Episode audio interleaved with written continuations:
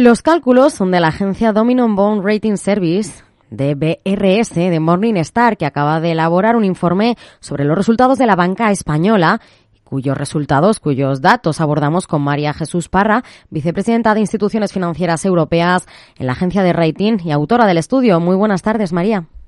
Muy buenas tardes. ¿Por qué están convencidos de que el margen neto de intereses va a firmar sus máximos en el primer semestre de 2024? Es decir, ¿es posible que se dé esta situación en un momento de mercado en el que se habla de bajadas de tipos de interés de cara a los próximos meses? A ver, nuestra expectativa es que los tipos de interés se mantengan relativamente estables, al menos durante el primer semestre de 2024, y que si hay algún recorte en este tiempo sea mínimo, con lo cual el Euribor que es el índice al que están referenciados la mayor parte de los préstamos en España, apenas debería de sufrir. Si esto es así, en nuestra opinión, la banca tiene bastante capacidad de seguir mejorando el margen de intereses, ya que una gran parte de su cartera de préstamos todavía tiene que realizarse a tipos más altos. De todas formas, esto se puede ver afectado si el coste del pasivo se incrementa a un mayor ritmo que la apreciación del activo. Pero por lo que hemos visto en el último trimestre, nosotros no creemos que se vaya a hacer el caso. Sí, porque las entidades bancarias españolas han presentado resultados hace tan solo unos días y han firmado récords en su historia. Auguran que tendrán un 2024 todavía mejor. Claro, ¿es una perspectiva realista de cara a este ejercicio o se excede de optimista? Es decir, ¿cuáles son las palancas que tienen estas entidades al margen de las que ya nos ha comentado? Es posible que, que, se puedan repetir niveles similares, aunque esto, como dices, tiene varias palancas y va a depender en gran medida de la evolución de los tipos, que como hemos comentado, aunque bajen ligeramente, nuestra estimación es que el margen se pueda mantener a un nivel similar al de 2023 y hay que tener en cuenta que el margen es la principal partida de ingresos de la banca española. Pero por otro lado, esto va a depender, los resultados finales van a depender de la evolución de la economía española, que es el gran punto, y las expectativas para 2024 son de un leve frenazo.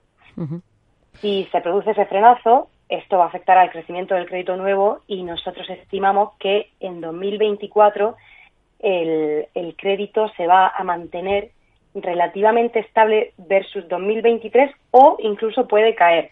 Si esto es así, esto desde luego no va a ser palanca de crecimiento de beneficios en 2024. Por otro lado, si la economía eh, se frena, los ingresos por comisiones, que son la segunda partida de ingresos más importantes de la banca, eh, se, se, verán disminuidos también. Y por último, y quizás lo más importante, es la evolución de la, de la morosidad, que es la gran incógnita para 2024. Y lo que se espera es que haya un repunte, puesto que el impacto de las subidas de los tipos tardan en materializarse alrededor de entre 12 y 18 meses. Pero la magnitud del impacto es lo que se desconoce, aunque nosotros estimamos que será moderada, siempre y cuando la situación actual del mercado laboral en España y la situación económica se mantengan relativamente similares a 2023. Miramos ahora a los niveles de rentabilidad. Ustedes prevén que estos niveles de rentabilidad de la gran banca se mantengan en este ejercicio estables con respecto a 2023, que se ha elevado más de un 17%. ¿Podrán las entidades mantener ese ritmo de rote aun cuando no tengan la política monetaria a su favor? A ver, nosotros esperamos que gran parte de los beneficios que se han concentrado en 2023 sí que se puedan mantener a futuro, pero no todos porque no esperamos que los tipos se mantengan en los niveles actuales. Pero eh, sí que se mantengan a futuro, ya que aunque los tipos de intereses no esperamos que se mantengan en los niveles actuales, tampoco esperamos que se vuelvan a situar en los niveles que hemos visto en los últimos 10 años, y esto será positivo para la banca. También esperamos que una vez que los tipos empiecen a bajar, la concesión de crédito comience a aumentar significativamente, que volverá a ser una palanca de crecimiento. Y por otro lado, esperamos que los costes operativos se mantengan contenidos, como suele ser la línea de la banca española, y el coste de riesgo sea moderado, ya que los bancos han mejorado mucho a lo largo de esta última década sus políticas de concesión y de gestión del riesgo, pero como hemos comentado, esta va a seguir siendo la mayor incertidumbre a día de hoy, aunque nuestra estimación es que sea moderada. ¿Encuentran distinciones por entidades o lleva toda la gran banca la misma deriva?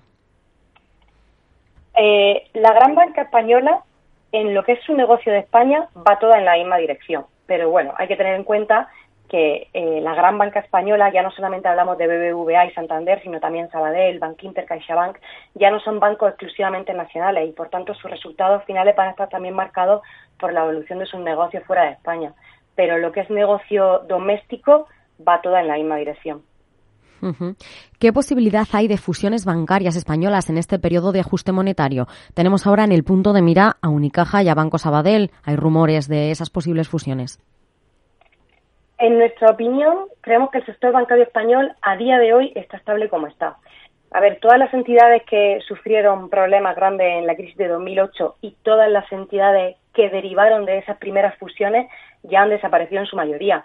Y los bancos que han quedado eh, a día de hoy están bastante bien posicionados en sus respectivos nichos de mercado e incluso, como hemos dicho, se han expandido internacionalmente, por lo que nosotros, desde nuestro punto de vista, no vemos muchos huecos para más fusiones pero obviamente todo es posible.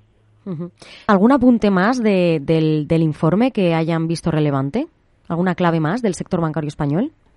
No, como relevante quizá o como, o como mm, sorprendente es eh, la, mejora que han tenido, que ha tenido la banca durante 2023 en, en su nivel crediticio, en, la, en el asset quality, en la calidad crediticia de su, de su balance que ha, que ha ido mejorando en 2023 a pesar de que eh, la economía ha sido quizás un poco más frenada con respecto a 2022 y eso ha sido una gran sorpresa que como digo esperamos que no sea el caso en 2024 pero que nos lleva a pensar por ese motivo que eh, el deterioro que pueda haber en 2024 debería ser moderado.